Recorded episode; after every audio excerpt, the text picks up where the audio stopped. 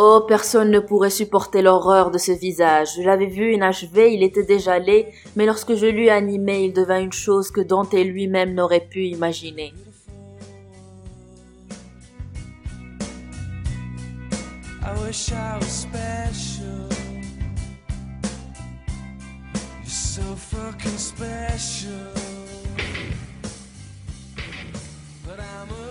Voilà comment Victor Frankenstein réagit à son bébé, sa créature miracle qu'il manufactura de toutes pièces.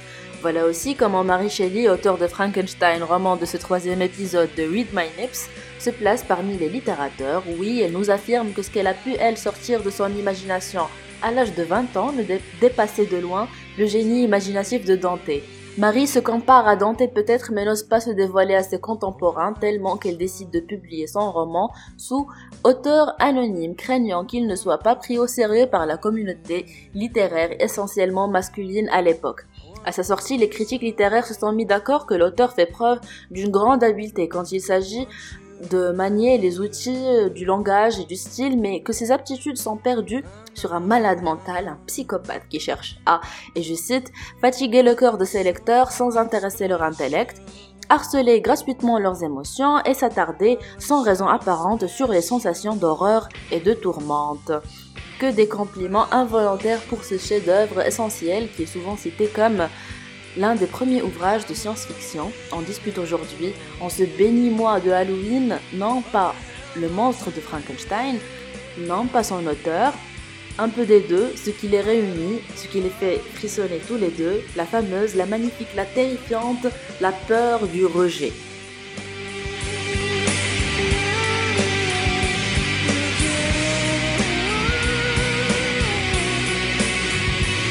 L'histoire commence avec un marin anglais nommé Walton qui écrit à sa sœur et lui raconte son projet d'aller explorer le pôle Nord là où personne avant lui ne s'était réellement aventuré. En route, une tempête le force sur le bord d'une banquise qu'il n'arrive pas à situer sur sa carte. En ce terrible territoire inconnu, il voit un monstre passer furtivement au loin suivi par un homme mourant paraissant le pourchasser. L'homme mourant, ou Victor Frankenstein, est accueilli par les marins qui le soignent. Lui et Walton deviennent amis. Walton raconte à son ami Victor ses ambitions et comment il souhaiterait aller où nul homme n'est parti. C'est là où Victor décide de parler de sa propre expérience en tant qu'explorateur scientifique.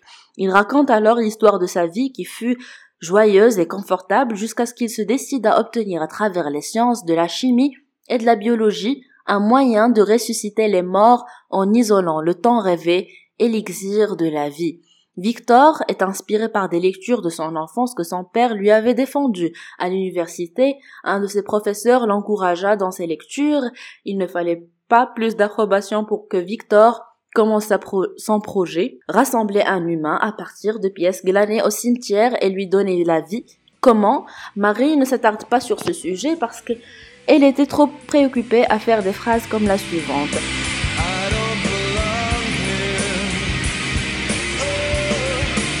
Une par une, les clés qui forment le mécanisme de mon être furent touchées, chaque corde résonna et bientôt tout mon esprit fut rempli d'une seule idée, une pensée, un seul but. On a déjà beaucoup fait crier l'âme de Frankenstein, mais j'en ferai beaucoup plus. En suivant le chemin tracé, je préparerai de nouvelles voies, je dévoilerai des puissances inconnues et je révélerai au monde les secrets des plus grands mystères de la création.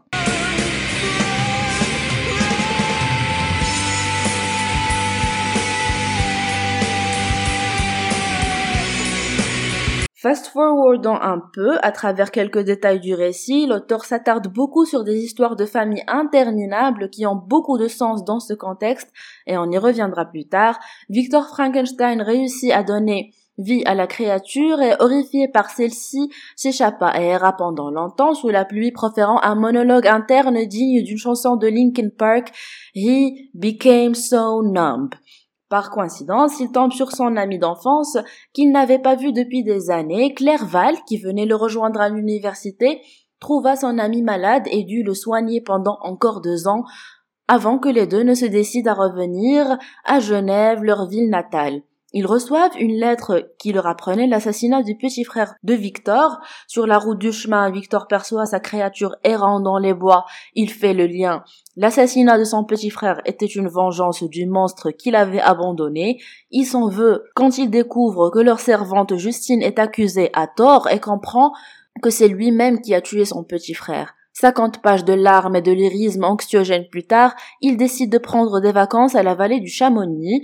Pour changer d'air, il tombe alors nez à nez avec sa créature, essaye de la tuer. Celle-ci lui dit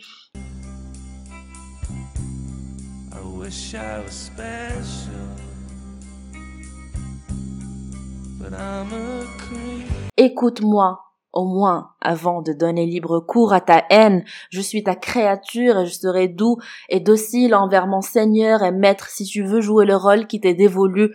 Oh Frankenstein, si tu es juste à l'égard de tous, ne m'écrase pas moi, je devais être ton Adam, mais je suis plutôt l'ange déchu que tu bannis du paradis. Je vois partout un bonheur dont je suis irrévocablement exclu.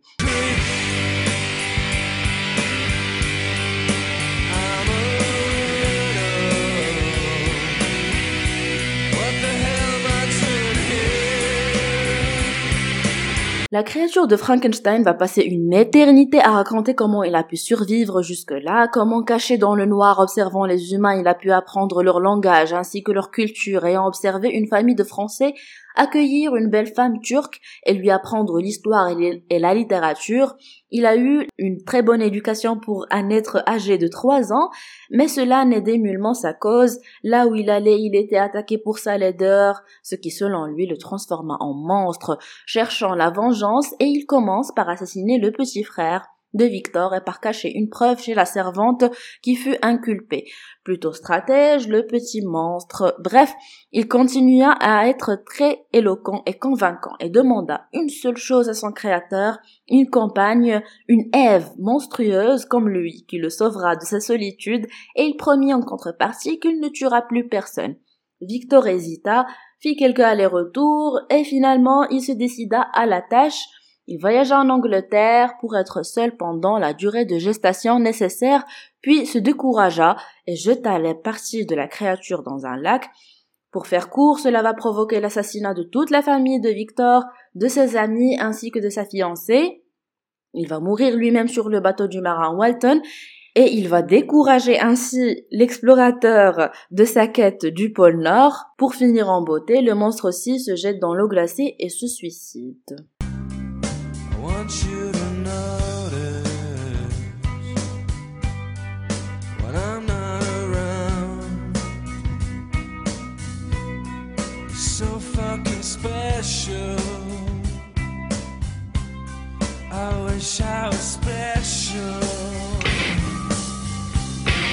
Marie Shelley, qui seule s'est aventurée sur le territoire inconnu de la science-fiction et créa le Med Scientist tel que nous le connaissons et l'aimant aujourd'hui, nous fait une étude de cas des différentes angoisses qui viennent avec le goût pour l'inconnu. Chacun de ces personnages a sa propre façon de gérer le rejet de ses projets personnels. Le marin se décourage et annule son voyage.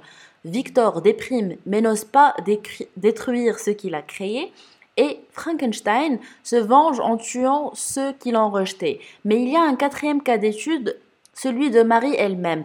Ayant compris que sa création à elle, son roman, devait être plus fort que le monstre qui l'anime, elle cache l'histoire de cette créature. Dans les lettres d'un explorateur marin, l'entour de beaucoup d'intrigues familiales, sans oublier une bonne dose de références préemptoires telles le paradis perdu de Milton mettant au service de son petit monstre une armada de renforts littéraires qui l'ont défendu et lui ont permis de survivre à son époque et atteindre la nôtre tout seul et sans sa maman, pour retrouver enfin son paradis qui était perdu plutôt dans le futur que dans le passé. C'était tout pour ce troisième épisode de Read My Nips. Merci beaucoup d'être là à m'écouter. On se retrouve la semaine prochaine.